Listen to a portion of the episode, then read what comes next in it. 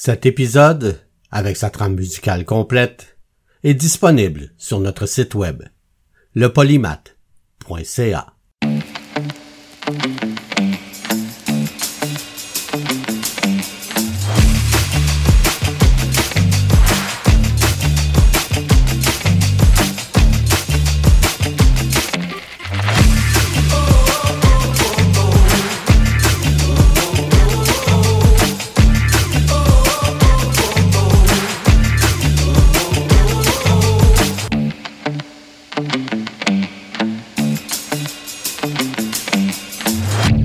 Le polymath avec Bruno Laberge.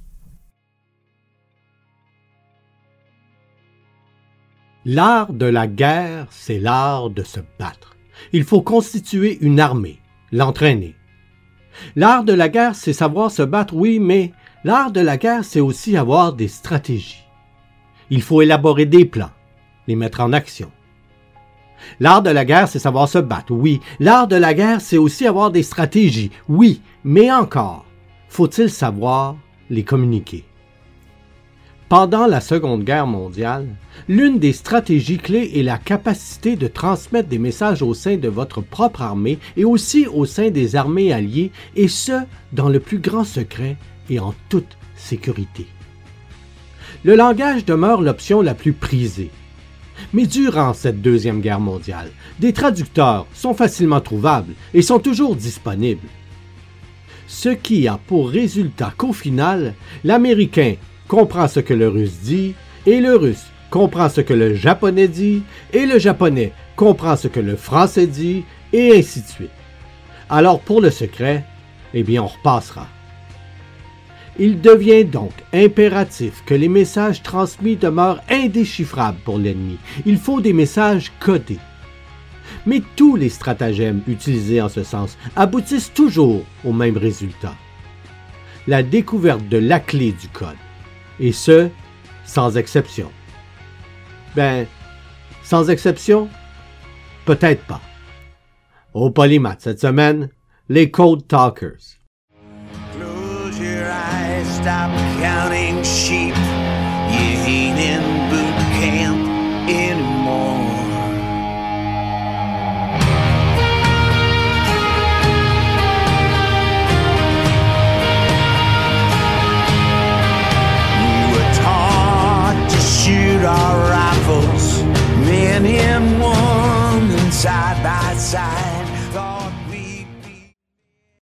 La guerre c'est se battre contre des ennemis afin de gagner un territoire ou protéger le sien, ou encore pour s'opposer à un régime ou appuyer un autre pays.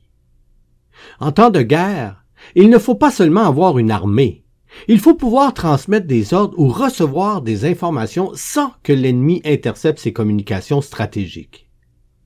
Il est difficile d'envoyer des messages sans que les adversaires les écoutent ou les lisent.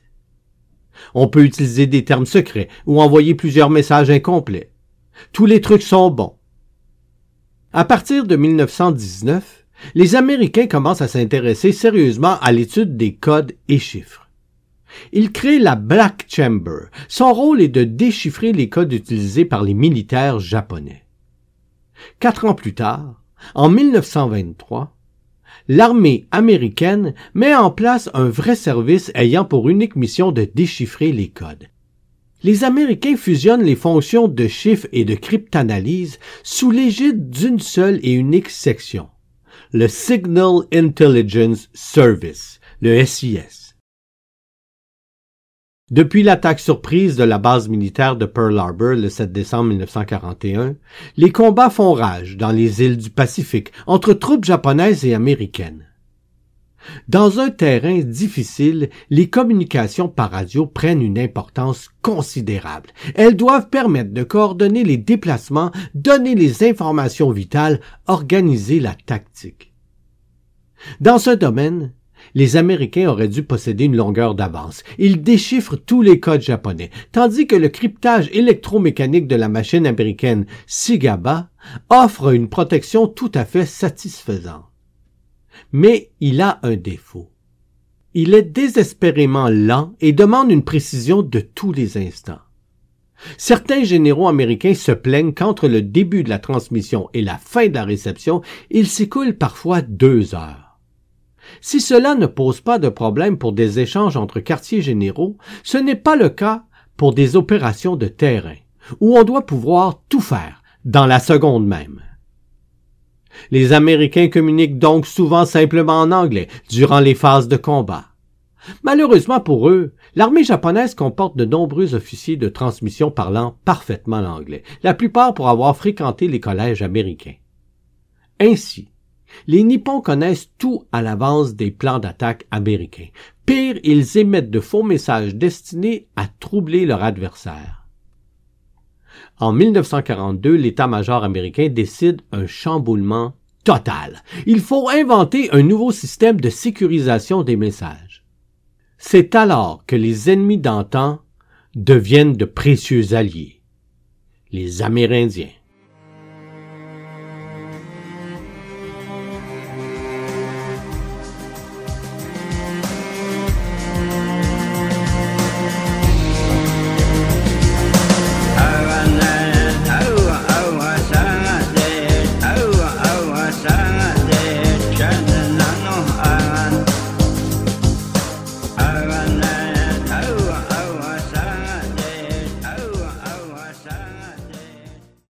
Les Navajos constituent la plus importante nation amérindienne des États-Unis.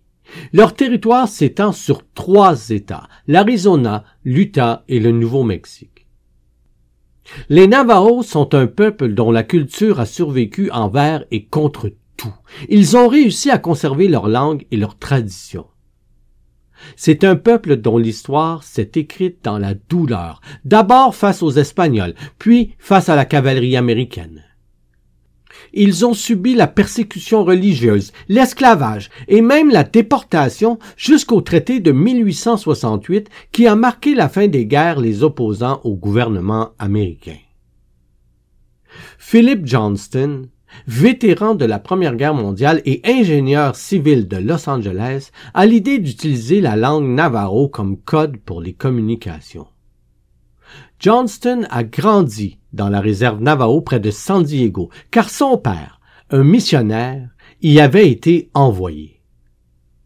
Il est l'un des rares non-Navajo qui parlent leur langue couramment, parce que le Navajo a une grammaire complexe. Il n'est que difficilement intelligible, même pour ceux qui comprennent des langues proches de la famille Nadene. Elle n'a aucun lien avec une langue européenne ou asiatique. De plus, comme presque toutes les langues amérindiennes, le Navajo est à l'époque une langue sans alphabet et non écrite. Il n'y avait donc pas de document imprimé pouvant être utile à un ennemi. Johnston s'aperçoit que le Navajo répond à l'exigence militaire pour créer un code indéchiffrable le Navajo est parlé uniquement sur les terres Navajo du sud-ouest américain. De plus, sa syntaxe et ses sonorités, sans parler de ses dialectes, sont inintelligibles à quiconque ne possédant pas une grande connaissance de cette langue. On estime que lors du déclenchement de la Seconde Guerre mondiale, moins de 30 non-Navajo pouvaient comprendre la langue. Il propose donc son idée au lieutenant-colonel James E. Jones, officier des transmissions dans le camp Elliott. L'idée est retenue et l'armée américaine décide d'utiliser la langue des Navajos pour communiquer.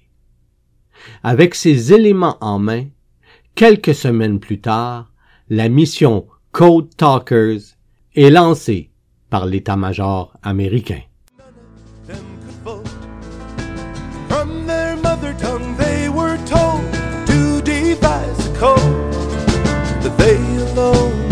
The Navajo would know. Code talker, communicating freely through the hot fire of tyranny. Code talker, sending and receiving combat orders for a military. Kid Carson. Le corps de la marine engage sa première cohorte de 29 recrues en mai 1942. Dès leur embauche, les recrues suivent un camp d'entraînement, puis sont formés pour les communications.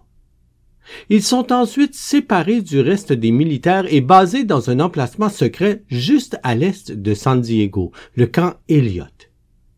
La mission première des Code Talkers est de faciliter les communications sur le terrain, de relayer des informations des unités combattantes au centre de commandement, de transmettre des ordres au quartier général. Comme plusieurs mots n'existent pas en langue navajo, les Code Talkers doivent en inventer. Par exemple, le mot avion de chasse n'existe pas en Navajo. Les Indiens les appellent donc bourdons. Hitler devient le renifleur de moustaches. Il n'y a pas non plus de mot Navajo pour les divers grades militaires et les pièces d'équipement. D'autres références de code doivent être convenues donc. Des termes hybrides sont inventés. Bechelot, poisson de fer, qui signifie un sous-marin. Débé les rue noire, qui signifie escouade. Il crée un code Navajo que même les autres Navajo ne peuvent comprendre, et ça devient finalement une liste de plus de 400 mots qui doivent tous être soigneusement mémorisés. C'est le code militaire qui sera utilisé dans le Pacifique. Dès lors, plus de 400 Navajo Code Talkers commencent à tenir en échec toutes les tentatives de décryptage des soldats japonais. Au cours de la Seconde Guerre mondiale, les émetteurs de code fournissent aux forces américaines des communications rapides sur des ondes radio ouvertes, sachant que l'ennemi est incapable de casser le code. Le service des locuteurs de code, les Code Talkers, est crucial pour gagner la Seconde Guerre mondiale dans le théâtre du Pacifique. Lors de la bataille d'Iwo Jima, le major Howard Connor, officier de transmission de la 5e division des Marines, a six Code Talkers Navajo qui se relaient sans interruption pendant les deux premiers jours de la bataille. Ces six hommes envoient et reçoivent plus de 800 messages sans faire d'erreur. Les Japonais ne réussissent jamais à décrypter le code. Hamahologo, Hayojonego, Hamahologo, Hayojonego, Hayojonego, Nabe Hajoli, Yana Hene, Hamahologo,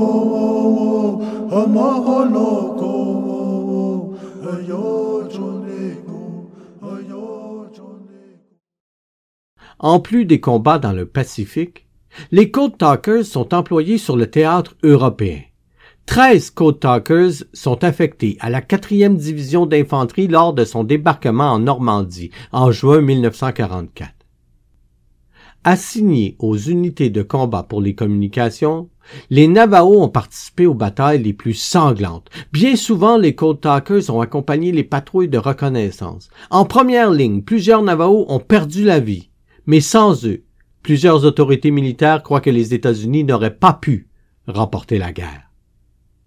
L'utilisation de la langue Navajo ne s'est pas arrêtée avec la reddition du Japon. Les Code Talkers ont repris du service durant la guerre de Corée. Au Vietnam, la modernisation des moyens de transmission a entraîné l'abandon du code. Ils ont servi dans toutes les divisions maritimes et ont participé à leur grande campagne. À la fin de la guerre, le corps des Marines avait employé 540 Navajos pour le service, dont 375 à 420 avaient été formés comme codeurs. La nature du travail des Code Talkers, tant pendant qu'après la guerre, a retardé la connaissance publique de leur service en temps de guerre. Déçus un peu de ne pas avoir été reconnus plus tôt, ils sont restés néanmoins fidèles à leur promesse de garder le silence sur le code secret qu'ils avaient inventé. En effet, l'armée avait exigé des Code Talkers un secret absolu qui ne fut officiellement levé qu'en 1968. Comme c'était classé secret de la défense, il faudra attendre 1969 pour que les vétérans Navarro puissent témoigner de leur expérience. Cette règle du silence a privé plusieurs Navarros de la reconnaissance qu'ils méritaient. La plupart étaient déjà très vieux lorsqu'ils ont pu en parler. Les hommages n'ont véritablement commencé que dans les années 80. Le 26 juillet 2001, le président George W. Bush a remis à 29 Code Talkers la médaille d'or du Congrès, la plus haute distinction du gouvernement américain. Les États-Unis cherchaient ainsi à rendre hommage à ces héros anonymes de la Deuxième Guerre mondiale. Lors de la remise des médailles, le sénateur du Colorado, Ben Nighthorse Campbell a tenu à saluer le courage de ces hommes, qui se sont levés malgré toutes les injustices dont ils ont été victimes dans l'histoire américaine. Le président Bush est allé dans le même sens, en avançant qu'il aurait compris les réticences que les Navarros auraient pu avoir à se battre pour les États-Unis après ce qu'ils avaient subi dans le passé. Il a salué leur hardiesse à servir la nation, malgré tout.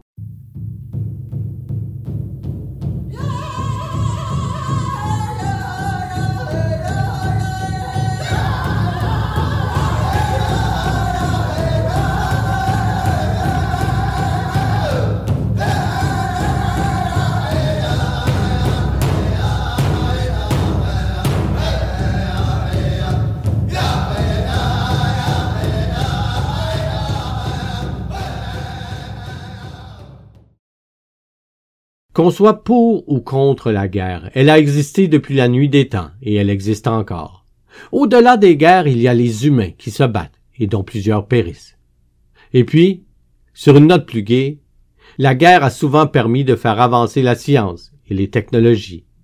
Elle a permis de repousser nos limites et d'être inventif, comme d'utiliser une langue ancestrale pour communiquer, mettant en valeur un peuple fondateur, comme les Navajos.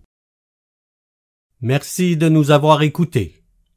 Et si vous avez aimé cet épisode du Polymath, alors vous pouvez nous encourager en visitant notre page Patreon au patreon.com slash le polymath. Merci tout le monde.